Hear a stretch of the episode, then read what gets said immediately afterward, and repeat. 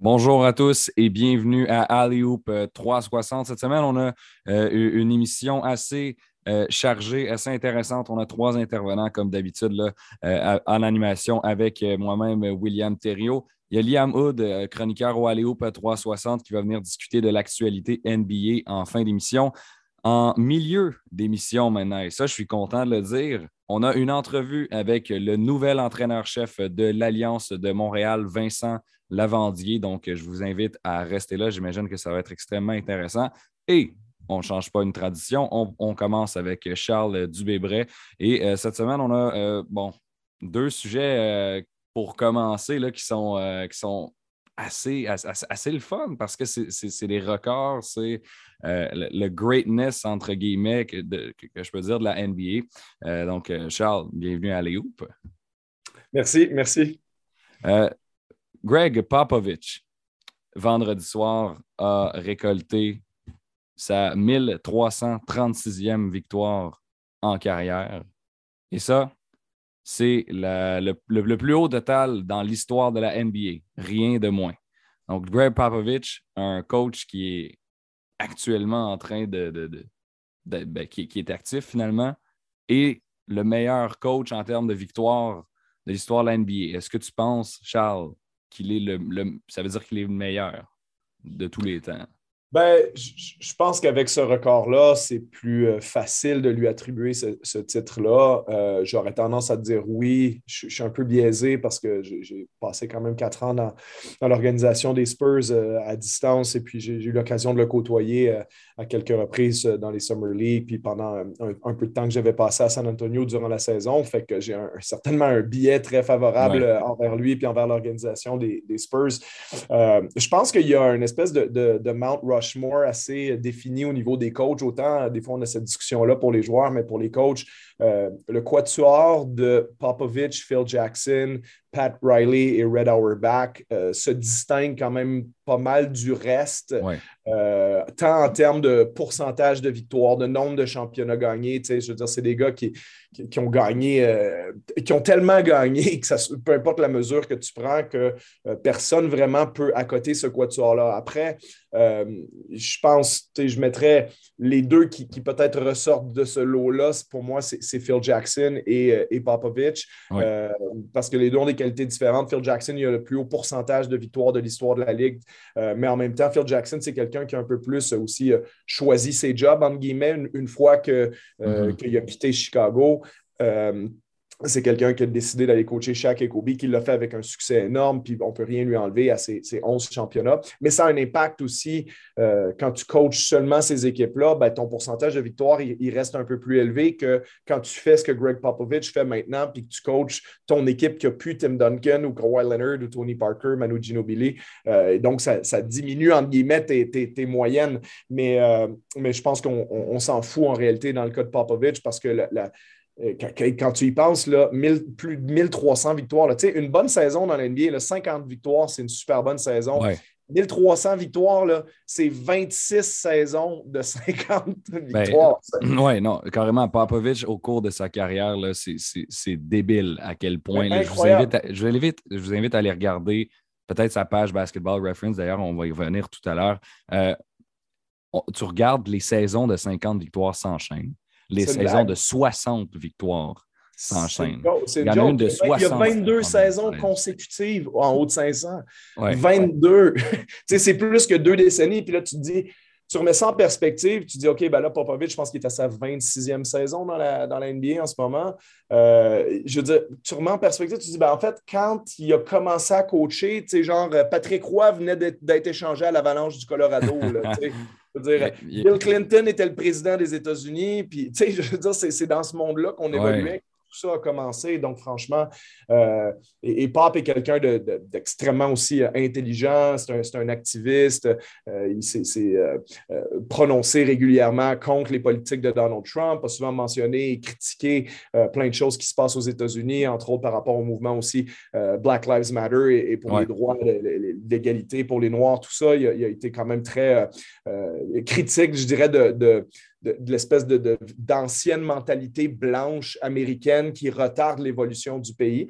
Donc, je pense qu'il faut, louer aussi son, son courage et son, sa, volonté de prendre la parole aussi sur des sujets hors basket. Et moi, j'ai beaucoup d'admiration pour l'homme bien au-delà des, 1336 victoires qu'il vient d'accumuler. Je, je, suis d'accord. en fait, je suis heureux que, tu parles de ça parce que oui, le succès sur le terrain, c'est important, mais le fait d'être une bonne personne aussi, ça, donne, ça donne la valeur à ce que cet homme-là accomplit dans la NBA. Juste avant qu'on passe là, au prochain sujet, je veux juste faire un genre de petit palmarès de sa carrière parce que franchement, c'est complètement impressionnant. Donc, il a battu le record de Don Nelson, qui lui en avait 1335 avec sa 1336e victoire en 2030 matchs entraînés sur 26 saisons tout avec les Spurs de San Antonio comme entraîneur-chef, cinq championnats de la NBA, trois titres d'entraîneur-chef de l'année, 170 victoires en 284 matchs lors des séries éliminatoires.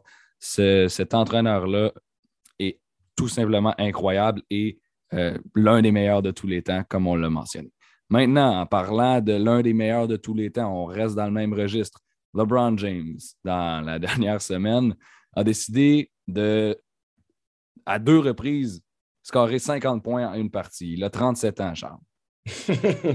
oui, ça n'a ça, ça presque pas de sens de voir ce que, ce que LeBron est encore capable de proposer maintenant. c'est presque drôle qu'il le fasse à un moment où le, consensus général, je pense au début de la saison, c'était qu'il ben, est encore probablement le troisième meilleur joueur de la Ligue, mais qu'il a été un peu dépassé dans les séries éliminatoires l'année dernière mm. par Yannis Antetokounmpo et Kevin Durant. Puis je pense que je suis quelqu'un, moi, qui partage aussi cette opinion-là. Je ne dirais pas au jour d'aujourd'hui que je pense que, que je prendrais LeBron avant, avant ces joueurs-là, là, si j'avais à jouer des séries éliminatoires. Mais il reste que, bon, LeBron hier a repris le contrôle par quelques millièmes là, ou quelques centièmes la tête des meilleurs marqueurs de la NBA. Euh, puis on sait que, bon, avec les déboires des Lakers et, que leur seule chance de faire euh, quelque chose qui ressemblerait à, sauver leur fin de saison, ce serait un retour d'Anthony Davis qui leur permet de gagner les matchs de play-in, puis peut-être de chauffer les fesses euh, de l'équipe qui va. Tu sais, peut-être une équipe plus inexpérimentée, exemple comme les, euh, les Grizzlies de Memphis, si c'était contre eux que la série tombait, ou ça sera peut-être contre les Warriors, ou ça sera peut-être contre les Suns. Bon. Mais tout ça pour dire que LeBron, en quelque part, c'est comme s'il sauve un peu ce qu'il peut sauver lui individuellement de cette saison-là, puis il peut passer en quelque part certains messages parce que euh, quand on parle, puis on aura l'occasion dans le futur sûrement de, reparler de LeBron, mais quand on parle de sa carrière, LeBron, sa candidature, entre guillemets, pour être le meilleur joueur de tous les temps, ce n'est pas celle du plus grand nombre de championnats, ce n'est pas celle d'être le joueur le plus victorieux. Euh, ça, ça reste quand même aussi des stats d'équipe, ça dépend de tes coéquipiers et de tes adversaires, gagner ou perdre. Mais sans rentrer trop longtemps là-dedans, c'est que la candidature de LeBron, c'est être aussi bon pendant aussi longtemps. Euh, la longévité la longévité, de dire qu'à 37 ans, tu es encore dans la discussion pour, pour dire que tu es le meilleur joueur de la Ligue, mais tu étais dans cette discussion-là probablement à partir de 2006. Donc, ça veut dire que ça fait à peu près 16 ans que tu es soit le meilleur joueur de la Ligue ou vraiment pas loin de l'être. Euh, puis, le, côté joueur complet qu'il a, parce que n'oublie pas une chose, moi, c'est peut-être la, dernière chose qui me frappe par rapport à ce qu'il fait en ce moment, c'est qu'il y a deux ans, quand les Lakers ont gagné le championnat de la NBA, LeBron James il a mené la NBA aux passes décisives. Et, c'est comme s'il avait montré à la Ligue, ben, en fait, je suis à peu près le meilleur passeur de cette ligue-là. Je peux vous le prouver statistiquement, mais on le sait en le regardant jouer. Puis d'ailleurs, je pense qu'il est à quatre passes décisives de sa dix millième en carrière. Et il, est déjà dans le top 10, puis il va certainement terminer probablement quatrième à la fin. Ça va être dur de rattraper le top 3, mais il va être un des cinq meilleurs passeurs, puis tout le monde le voit comme un joueur complet. On n'a jamais parlé de lui comme étant un scoreur d'élite parce qu'il ne score pas d'une façon aussi fluide que les, Kobe Bryant ou les Kevin Durant ou les Michael Jordan de ce monde. Mais au final, le gars qu'on ne considère pas comme étant un scoreur va être le meilleur scoreur de l'histoire. Va finir meilleur marqueur de tous les temps. C'est ça qui, qui, est impressionnant. Le gars qui a eu un titre des, marqueurs dans toute sa carrière. Il va finir meilleur pointeur de tous les temps, tout simplement parce qu'il y a une moyenne de 27 points par match sur une carrière de 1300 games. Ben, ben, c'est ça. Puis, le fait, si jamais LeBron gagne le championnat des marqueurs cette année, qui est à 29,7, s'il joue aussi assez de matchs pour, euh, pour se qualifier pour ça, ou qu'il marque assez de points, euh, je veux dire, tu, dis, s'il le gagne à 37 ans, il aurait probablement pu le gagner à peu près à chaque année depuis euh, une quinzaine de saisons. C'est juste parce que lui, sa façon de jouer, c'est pas seulement marquer des points, c'est aussi créer des paniers pour les autres. c'est un peu différent des purs marqueurs comme, comme Kobe, Iverson, Durant, euh, Michael Jordan en faisait partie. c'est un, un, profil un peu à la Magic Johnson parce que c'est un joueur qui veut faire marquer les autres, mais puis, puis des fois même, on, lui a reproché parce que dans les fins de match, il cherche souvent à faire la passe plutôt qu'à prendre le gros tir. Mais il reste que, comme tu dis, ben, ça va être le meilleur marqueur de tous les temps. Puis il va peut-être gagner un championnat des marqueurs à l'âge de 37 ans, ce qui est inimaginable. Donc, LeBron James, c'était euh, la première fois que quelqu'un faisait euh, deux matchs de, de, 50 points en une saison en étant aussi vieux. Le dernier, c'était Bernard King en 1991. Il avait 34 ans, donc trois ans de moins que LeBron James. Donc, je conclus ce petit, euh, ce petit segment LeBron avec cette, statistique intéressante-là. Euh, Charles, on a, euh, je t'invite peut-être à parler pendant deux minutes parce que je veux qu'on se garde du, un petit peu de temps là, pour, pour ta suggestion que tu m'avais faite hors d'onde. des Timberwolves du Minnesota, parce que quand même, ils, ils, font une bonne saison tout de même. Et pour l'instant, ils ont une place dans le play-in dans l'Ouest avec une fiche de 38 victoires, 30 défaites. Oui, c'est une équipe qui passe sous le radar parce qu'ils ne sont pas très médiatisés. Puis, euh, bon, il y a eu énormément de déboires depuis longtemps. Depuis l'échange de Kevin Garnett, on a seulement fait les séries une fois au Minnesota. C'était avec l'équipe de Jimmy Butler, Carl Anthony Towns il y a, quelques saisons. Mm-hmm. Euh, donc, euh, je pense en 2017-2018, si ma mémoire est bonne, parce que l'année suivante, Butler est allé à, Philadelphie. Mais depuis l'arrivée de Chris Finch l'année dernière, quand on a congédié Ryan Saunders et qu'on a fait venir l'assistant des Raptors, Chris, Chris Finch, comme entraîneur-chef, cette équipe a été remise sur les rails. Euh, puis je pense que le timing était bon, le changement d'entraîneur avec l'arrivée d'Anthony Edwards, le premier choix repêchage euh, en 2021, 2020, euh, pardon. Et, et, Edwards, justement, ben, continue sa progression cette saison. Il y a eu même un, peu de buzz autour de lui pour peut-être participer au match des étoiles. je pense que c'est quelque chose qui, ne saurait tarder, à mon avis, vraiment un joueur hyper électrisant. bon, il passe peut-être en second plan cette année parce qu'il y, a un certain John Morant dans la, dans la conférence de l'Ouest, mais il reste que hmm. euh, Anthony Edwards s'est déjà établi comme un gars qui marque 21 points par match avec 5 rebonds, 4 passes décisives, euh, qui réussit 35% de ses tirs à 3 points sur un volume important. Euh, il a seulement 20 ans, ce gars-là. Donc, euh, les qualités de, Edwards permettent à cette équipe-là de rêver un peu plus grand dans les prochaines années. Puis, Carl Anthony Towns, j'ai envie de dire, c'est maintenant ou jamais pour lui parce que, bon, mine de rien, on l'a repêché en 2015. Ça fait 7 ans maintenant. Et puis, c'est un des joueurs les plus talentueux à sa taille de, l'histoire de la Ligue. Hein. C'est vraiment pas exagéré que de dire ça parce que, bon, on l'a vu gagner le concours le concours de tir à trois points. C'est ce que j'allais dire. Ben, c'est ça, mais c'est quand même quelqu'un qui lance 40% euh, à trois points année après année. Euh, donc, c'est puis avec toutes les qualités de finition autour du panier, de jeu dos au panier, de jeu face au panier, son répertoire offensif est, immense. Donc, c'est le temps maintenant pour cette équipe-là avec le D'Angelo Russell pour, euh, qui complète le trio. Ces trois joueurs-là ont, moins de 26 ans. C'est Towns le plus vieux des trois, il a 26 ans au jour d'aujourd'hui. Donc, ça va être intéressant de voir comment cette équipe-là peut peut-être passer les prochaines étapes. La première étant de, se qualifier cette saison peut-être pour les séries à partir du, play-in, euh, puis éventuellement peut-être continuer à grimper au fur et à mesure que certaines équipes de l'Ouest vont peut-être descendre ou reconstruire de manière un peu différente. Donc, euh, intéressant de voir la progression de cette équipe-là, euh, qui, selon les, stats aussi avancées, c'est pas, en anglais on appelle ça un flouk, là, c'est pas un flouk, c'est la septième meilleure attaque de la Ligue, c'est la douzième meilleure défense, puis c'est même une équipe qui a perdu des matchs serrés parce que leurs attentes, victoires, défaites mm-hmm. sont même un peu plus élevés que, ce qu'ils ont en ce moment. Donc, sont, sont intéressants à suivre. Donc, les Timberwolves, s'ils se qualifient pour euh, le play-in, ils auraient les Clippers, les Lakers, les Pelicans comme adversaires. Donc, ça va être intéressant de suivre ça. On a encore deux minutes, Charles, et euh, c'est parfait parce que euh, tu m'as suggéré, et j'ai accepté, de, de, faire en fait une genre de petite parenthèse sur les statistiques avancées qu'on utilise ici à Aléoupe 360 parce que euh, tu nous parles souvent de offensive rating puis de defensive rating, cote offensive, défensive, si on veut le dire en français. Euh, peut-être que ce n'est pas tous nos auditeurs qui savent qu'est-ce que c'est. Est-ce que tu peux nous vulgariser qu'est-ce que c'est en fait, pourquoi tu l'utilises puis pourquoi c'est important? Oui. Ben déjà, en, une vingtaine de secondes, au début, les stats avancées, à quoi elles servent? C'est que quand on a créé les stats il y a très, très longtemps, euh, certaines de ces stats-là ne disent pas tout, ne disent pas toute la vérité, puis on se rend compte avec le temps qu'on peut peut-être mesurer les mêmes, les mêmes éléments, mais avec des stats un peu plus précises.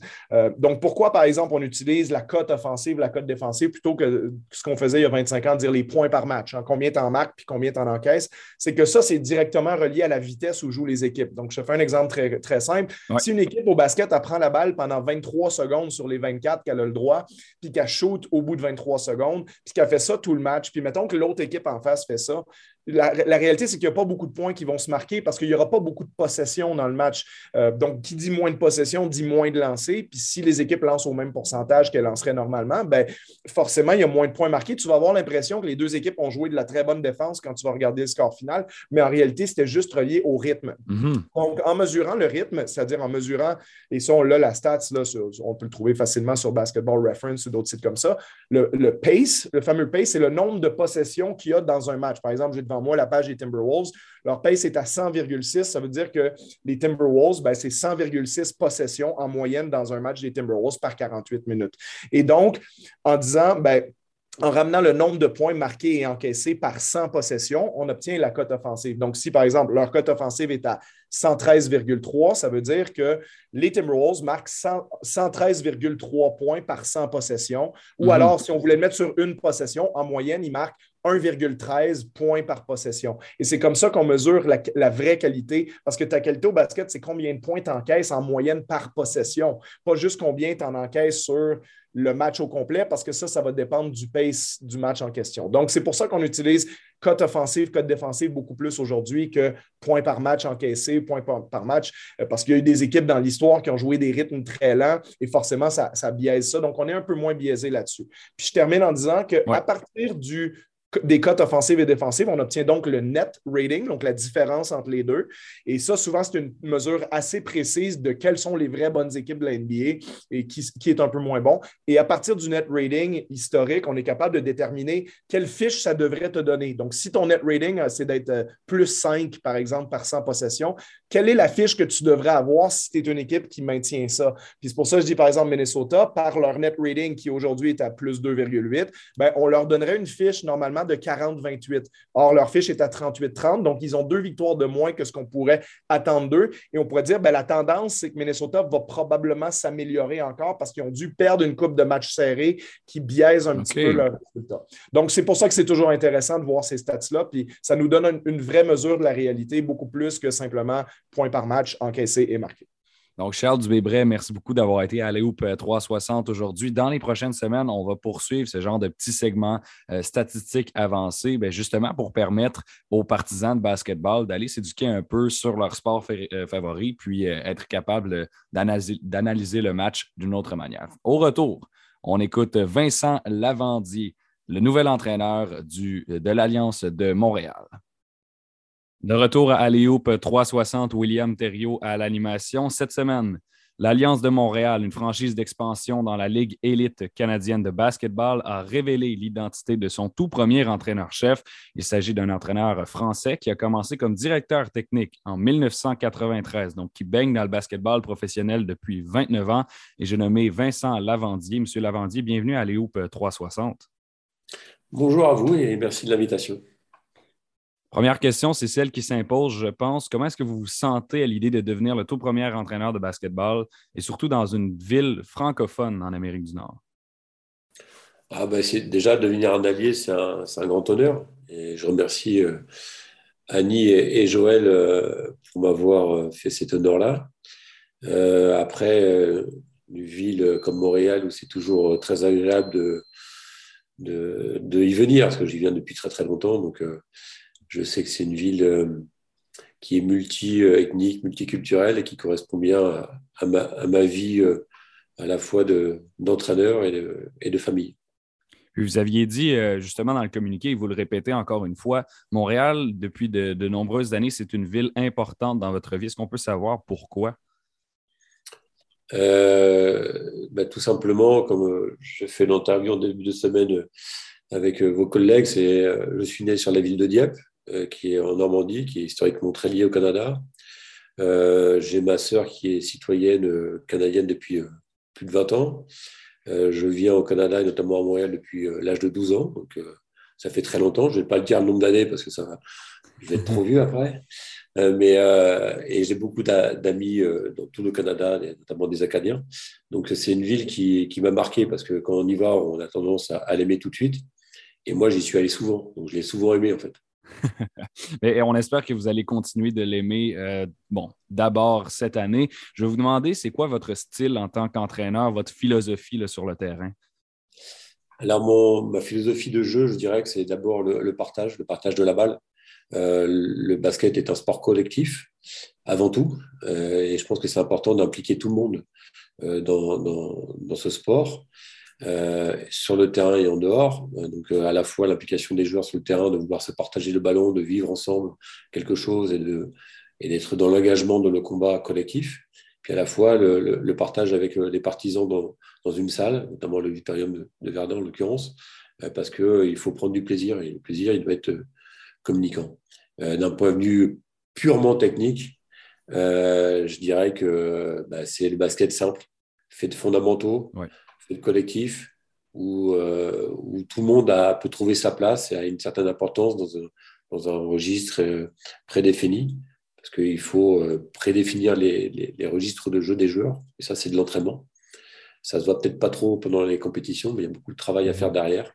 Mais le jeu simple est souvent très difficile à développer en définitive.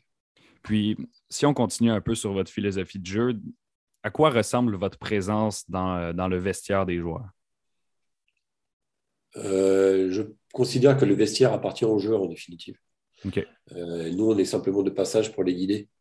Euh, mais le vestiaire appartient aux joueurs, c'est leur domaine, leur intimité, entre guillemets.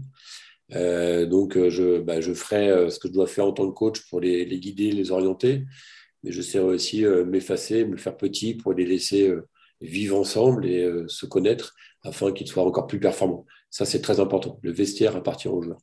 Parfait. Vous êtes, un, homme qui est expérimenté dans le basketball, on l'a dit depuis 1993. En fait, vous êtes dans le milieu. En quoi est-ce que vos compétences dans le basketball, votre expérience font de vous l'homme de la situation pour l'Alliance de Montréal? mais déjà, il faut avoir une certaine confiance en soi lorsqu'on fait ce type de métier avoir une certaine euh, humilité aussi. Euh, donc, c'est un, équilibre à avoir.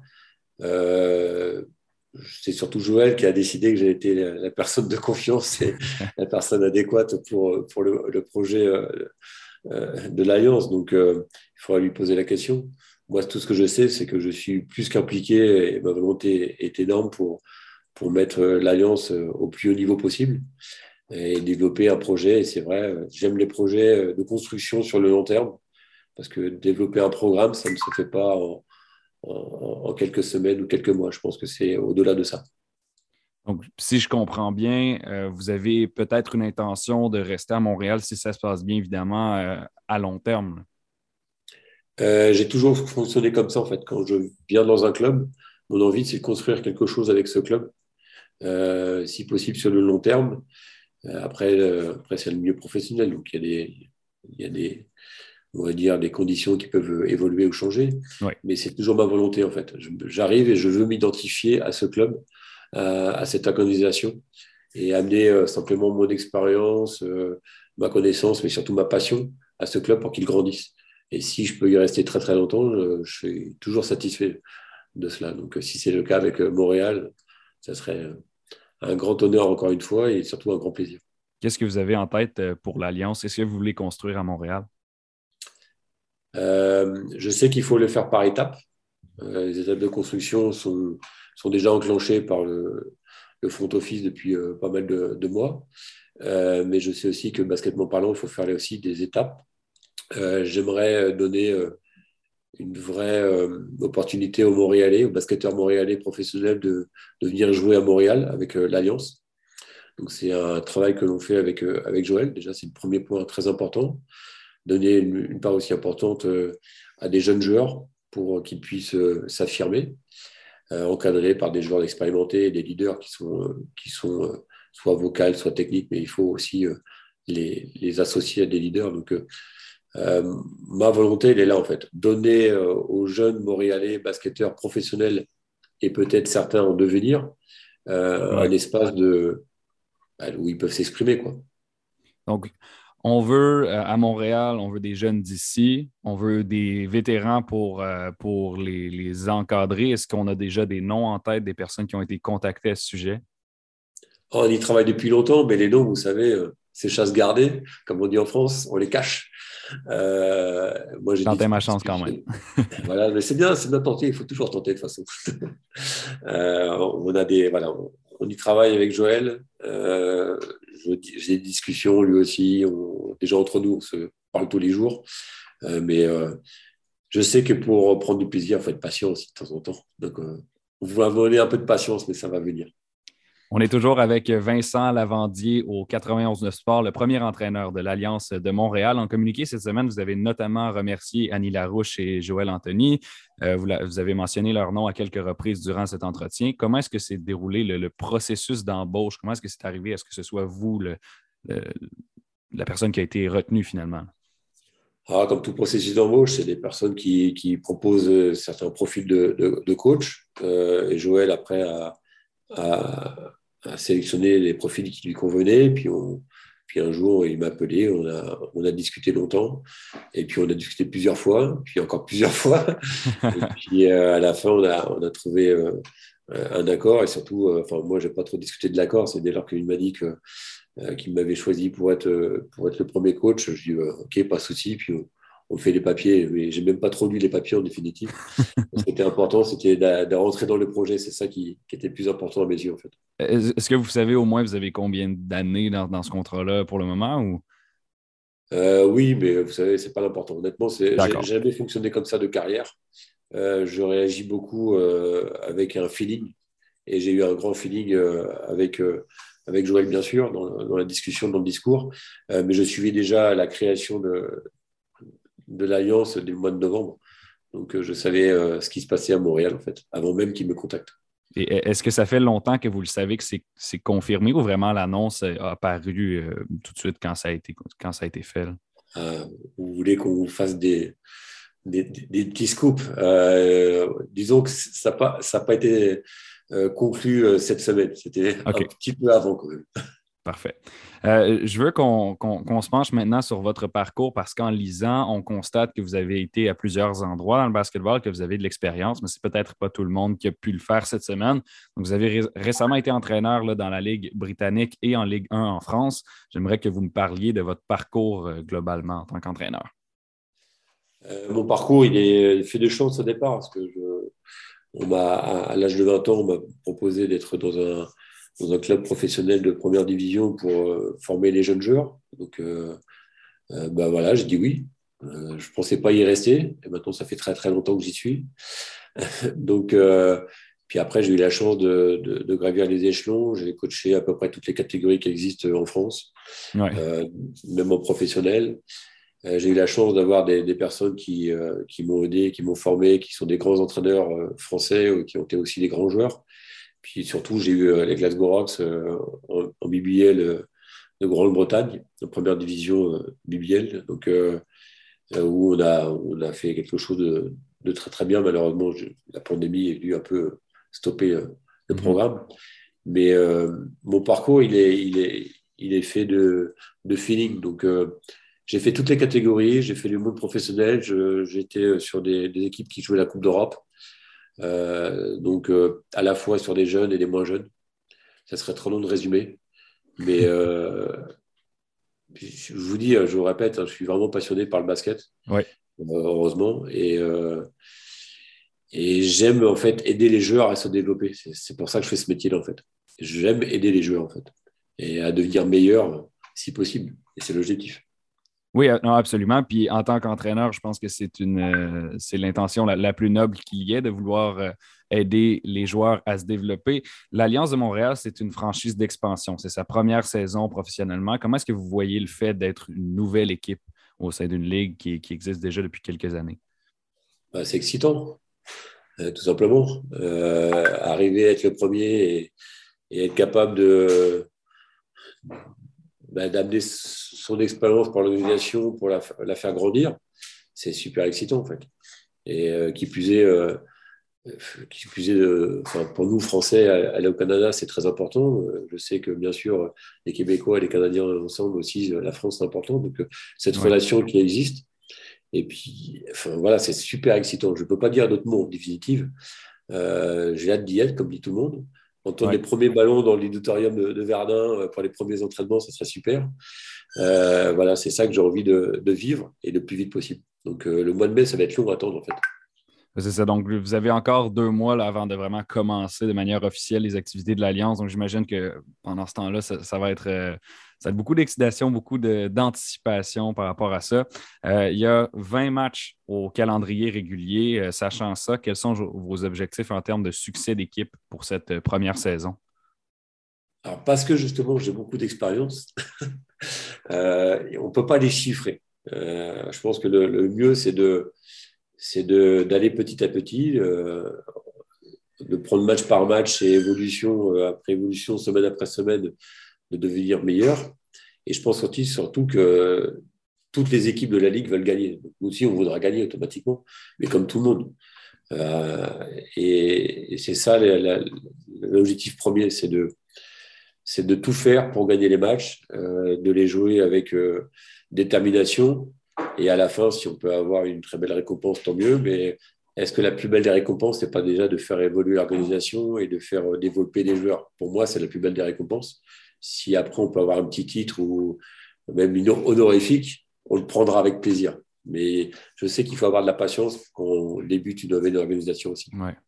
J'entends que vous me dites que, bon, avec l'expérience que vous avez, ça prend peut-être de la patience lorsqu'on est une nouvelle équipe. J'ai discuté avec Annie Larouche dans les dernières semaines. Je lui ai posé la même question. C'est quoi les objectifs de cette première saison? Elle m'a dit que c'était un championnat dès la première saison. Qu'est-ce que vous pensez de cette affirmation-là? Alors déjà, j'ai entendu l'émission parce que j'écoute euh, la radio en podcast. Euh, c'est normal, c'est normal, elle, est, dans son rôle, c'est logique. Euh, après, le championnat, il est, il est accessible à toutes les équipes en définitive, à la base, parce qu'on part tous sur la même ligne. Euh, sauf que, euh, sauf que les, les, ligues après peuvent monter ou descendre. Mais ce qui est sûr, c'est qu'on va partir pour faire le meilleur résultat possible. Et le meilleur résultat possible, c'est d'être euh, le premier à la fin. voilà. Mais il faut aussi, ça c'est le technicien qui parle, le vieux technicien qui parle. Il, faut aussi ben, être très, et je pense que c'est le cas, très humble sur, sur les volontés. Il y a des step by step parce que, ben, parce que on veut tous gagner. Et euh, on s'en privera pas, ne vous inquiétez pas. Hein. Si on peut gagner, on gagnera. On s'en privera pas. Je pense pas qu'on était inquiet pour euh, cette dimension-là. C'est certain qu'on arrive avec l'intention de gagner. Je, vais vous demander aussi, parce que là, vous avez entraîné longtemps, en Europe. Est-ce que vous pensez qu'il va y avoir une certaine adaptation euh, par rapport au, style de jeu, étant donné que maintenant on est en Amérique du Nord? Oui, je regarde beaucoup de matchs. C'est sûr qu'il y aura des petites, adaptations à faire, des ajustements, mais pourquoi pas imposer un nouveau style de jeu? Quand j'ai signé en BBL, on m'a dit ouais, ça joue comme ci, ça joue comme ça. Maintenant, mes amis coachs en BBL, euh, avec qui je, parle souvent, ils me disent on a envie de jouer tous comme toi maintenant, à cause de toi. Donc, euh, pourquoi pas essayer d'adapter les choses aussi à la fois à, l'identité euh, de la Ligue et à la fois amener quelque chose de nouveau. Il y a Mac Taylor qui a signé dans, la Ligue, un coach qui est américain qui était équipe nationale de Pologne. Il a aussi a coaché des équipes de clubs de Pologne. Il a aussi cette culture européenne. Donc, euh, on peut aussi amener euh, un peu d'international euh, au niveau de la ligue. Alors, il faut s'ajuster et puis amener son style. Il y a un juste milieu. Mais ce qui est sûr, c'est que je ne vais pas changer ma philosophie pour m'adapter totalement à la ligue. La ligue a besoin d'évoluer vers, vers, certaines choses et je pense que ça en prend bien le, pas. Donc, j'amènerai mon style.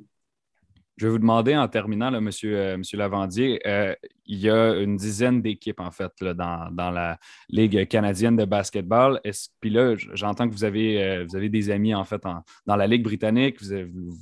J'imagine vous leur parlez quand même régulièrement. Est-ce qu'au Canada, il y a des entraîneurs avec qui vous avez déjà discuté? Est-ce qu'il y en a que vous avez hâte de jouer contre leur équipe? Alors, j'ai discuté plutôt avec des. Quand j'étais à Glasgow, un, de mes, un de mes physios était canadien, en fait.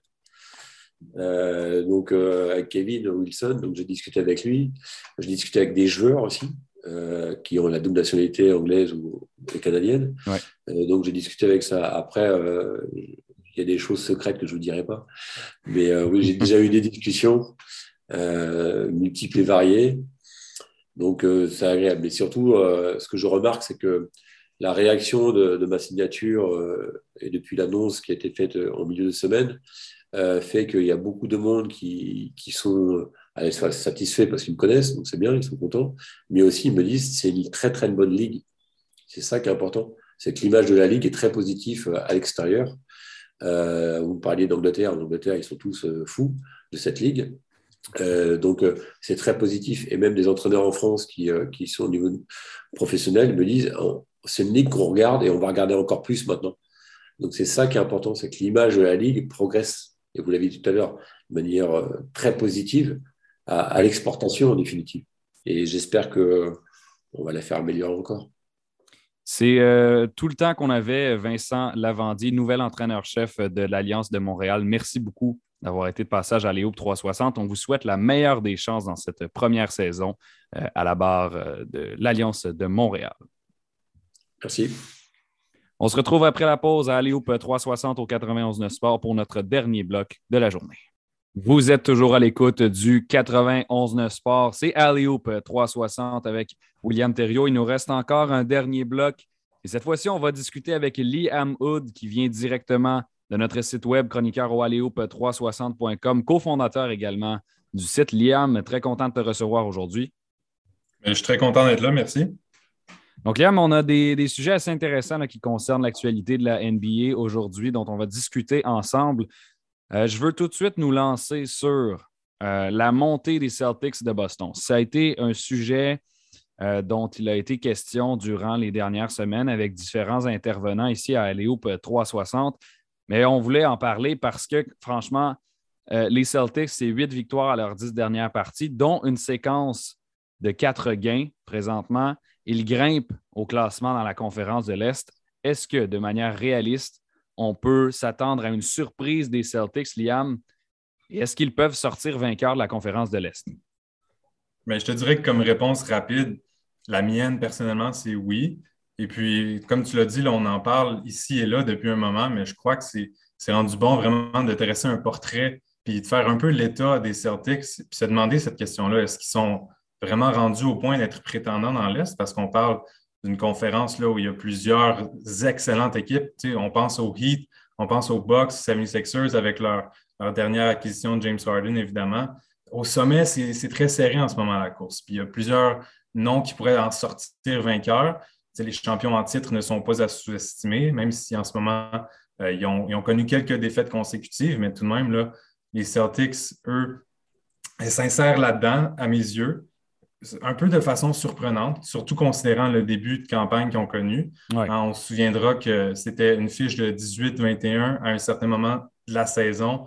Puis c'était bon pour le 11e rang. On pensait que les Celtics étaient peut-être même en danger de ne pas faire les séries, mais il y a eu un, un gros revirement de situation, un peu comme une renaissance qui s'est produite en plein milieu de saison, quelque chose qui est assez rare. Mais ça se voit dans tous les sports. E-, exact. Tu en, as parlé euh, justement dans une chronique sur le aléop360.com. Tu as sorti plusieurs statistiques intéressantes. Je ne sais pas si tu les avais près de toi, mais je pense que ça peut être intéressant d'en parler. depuis le 1er janvier 2022, les Celtics, c'est assez impressionnant. C'est un peu la date sur laquelle on peut mettre le doigt considérant euh, le revirement de situation duquel je parle. Parce que depuis ce moment-là, c'est particulièrement défensivement qu'ils sont impressionnants on parle d'une cote défensive de 103,4, c'est-à-dire 103,4 points alloués par 100 possessions.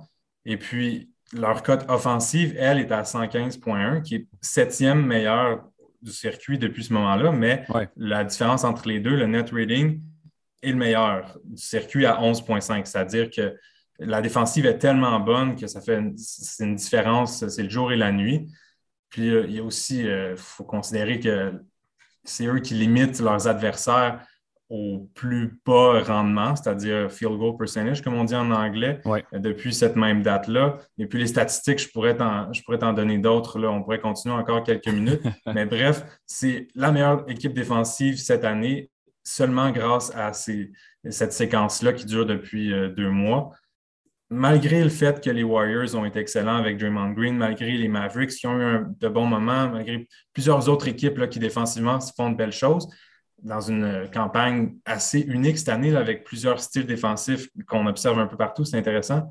Mais celui des Celtics, c'est le plus intéressant à mes yeux avec euh, Robert Williams. Il faut, absolument que je mentionne son nom. Ah oui, comme encre défensive, excellent. Mène la NBA en ce moment au chapitre des tirs bloqués par match, des contres. Euh, ce qui fait, c'est assez remarquable, un peu comme un, Rudy Gobert est capable de. En anglais, on dit roam.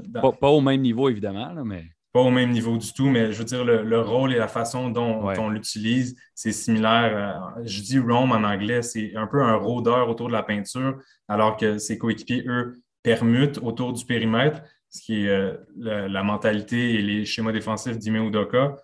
Puis il faut que je lui lève mon chapeau. Sa première année à titre d'entraîneur-chef, fait très, très bien. Non, absolument. On a Jason Tatum, on a Jalen Brown également dans cette équipe-là. Donc, on se doute qu'elle peut euh, aller loin. Liam, on a encore quelques sujets, donc je te propose qu'on passe à notre prochain. Là, on a quand même, euh, on, s'approche quand même dangereusement des séries éliminatoires. Hein. Toutes les euh, équipes de la NBA présentement ont entre 65 et 67 parties de jouer. Donc, ça veut dire qu'il n'en reste qu'une quinzaine. le portrait des séries est presque fait. Oui, il y a encore euh, des, choses qui peuvent changer d'ici là parce que la saison n'est pas complétée. En regardant ça, il y a quelque chose qui m'interpelle, moi, euh, c'est les 76ers et les Nets. Bon, il y a eu un match cette semaine entre les deux équipes, ça a brassé. Et puis, euh, selon le classement, il pourrait avoir une occasion où ils se rencontrent au premier tour. Et ça, selon toi, Liam, ce serait l'un des meilleurs duels de première ronde de l'histoire de la en série. Ben, en fait, Will, je suis même allé vérifier en ligne euh, c'était quoi les, anciens, euh, au courant de l'histoire, c'était quoi les, match-ups, comme on dit, 1-8 et 2 contre 7, c'est-à-dire première place contre huitième place, etc. Mm-hmm. Puis je voulais voir aussi les upsets, c'est-à-dire quand la huitième place, ceux qui étaient moins favoris ont réussi à gagner. Et puis, si tu es en huitième place, tu as tout de même, là, étonnamment, une chance de 19% de passer au prochain ah tour. Ce qui est assez surprenant. Mais les, les Nets sont au huitième rang, juste derrière les Raptors au septième. Si les Nets sortent du tournoi play-in comme septième ou huitième au classement, ils pourraient faire face aux 76ers, comme tu l'as dit. Et puis là, le drame, toutes les histoires, les sous-histoires qu'il y aurait autour de cette série-là, ce serait quelque chose qui est littéralement qui, qui, jamais vu, qu'on ah ben, aura oui, ah, ouais, absolument. Mais je, voulais compléter sur ton point. On a, on a l'échange de James Harden contre Ben Simmons, qui, est la pierre angulaire de cette histoire-là, de la relation entre ces deux équipes-là, qui, est tout simplement incroyable de voir ces deux vedettes-là euh, qui jouent dans un différent club euh, de celui avec lequel ils étaient euh, au début de la saison en séries éliminatoires avec un enjeu de, poursuivre dans les playoffs. Pour moi, c'est c'est quelque chose d'excitant. Puis pour, je pense, n'importe quel partisan de la NBA, ce l'est également. Oui, puis on n'aurait jamais vu autant de talent dans une série entre la première et la huitième place dans l'histoire de la NBA. Ça, c'est très bon pour la Ligue et Adam Silver. Tout comme le tournoi Play-In cette année, euh, il est très, très bon pour les coffres de la NBA. Parce que justement, il y a plusieurs de ces match-ups intéressants qui pourraient être à nos portes. Ben écoute, parlons, parlons-en du play-in, si, tu le veux bien, Liam. Euh, écoute, euh, le, play-in cette année, là, il y a, comme je l'ai mentionné, un petit peu moins, un petit peu, euh, un petit peu moins de 20 matchs à jouer. Là. il y a les Pelicans qui peuvent être là-dedans, il y a les Nets, il y a les Lakers. c'est une course quand même intéressante. ça donne envie aux partisans de regarder le basket de saison régulière jusqu'à la fin parce qu'il y a un impact justement sur le tournoi play-in. Ah oui, c'est ça. Puis tu as mis le doigt dessus. C'est ça l'objectif du tournoi de play-in, c'est de garder les partisans intéressés jusqu'à la toute fin du calendrier régulier, ce qui n'était pas le cas avant que le tournoi soit, instauré, puisque surtout euh, au sommet des conférences, une fois que tout est installé, OK, là, on commence à se préparer pour les séries. Il y a plusieurs joueurs qui manquent des matchs pour repos. Mais là, avec, avec le tournoi play-in, ça donne du incentive, tu me permets l'expression, ça donne envie aux ben, équipes au septième et huitième rang de performer encore mieux afin de s'assurer une place en série, soit d'être sixième ou meilleur. Et puis, dans le cas inverse, si tu es derrière la dixième place, donc 11, 12, 13, tu essaies de t'y rendre ou euh, on s'entend qu'il y a aussi du tanking qui se passe, mais ça, c'est une autre conversation. Puis là, en ce moment, ben, c'était les Lakers de Los Angeles, par exemple, au neuvième rang, moi, j'essaie de sortir du tournoi de play-in, mais à ce point-ci, c'est pratiquement impossible. On a neuf rencontres qui séparent la septième et neuvième place dans l'Ouest. C'est énorme. Avec les Timberwolves, qui, je trouve que malheureusement pour eux, c'est peut-être pas très, très équitable, puisqu'ils pourraient se faire éliminer à même titre que les Lakers dans le play-in en un seul match.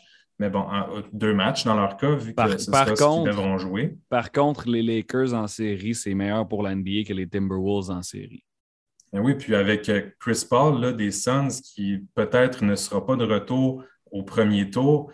Euh, si les Lakers, eux, je sais qu'en ce moment, ça va très, très mal et puis je mets aucun argent sur les Lakers cette année. Moi non plus. Si jamais en huitième place, tu as le trio de Russell Westbrook, LeBron James, Anthony Davis en santé euh, qui fonctionne à plein régime, que les Suns qui ont beaucoup de pression en ce moment sur les épaules de Devin Booker, aussi grandioses qu'ils ont été sans et avec Chris Paul. Je, crois que ça pourrait être une série intéressante quand même. Je ne dis pas qu'aucun des deux euh, est favori là-dedans, mais en tout cas, ça pourrait être très, très intéressant à voir dans l'Ouest comme dans l'Est. Alors, ce sera, selon moi, certaines des meilleures séries qu'on a vues depuis bien longtemps, entre autres parce qu'aussi, Will, c'est complètement ouvert. On n'a pas de favori, à part peut-être les Suns avec Chris Paul, mais sinon, il y a plusieurs équipes qui pourraient se lever. Ça fait deux ans que, que le play-in est là. Qu'est-ce que tu en penses de ce format-là?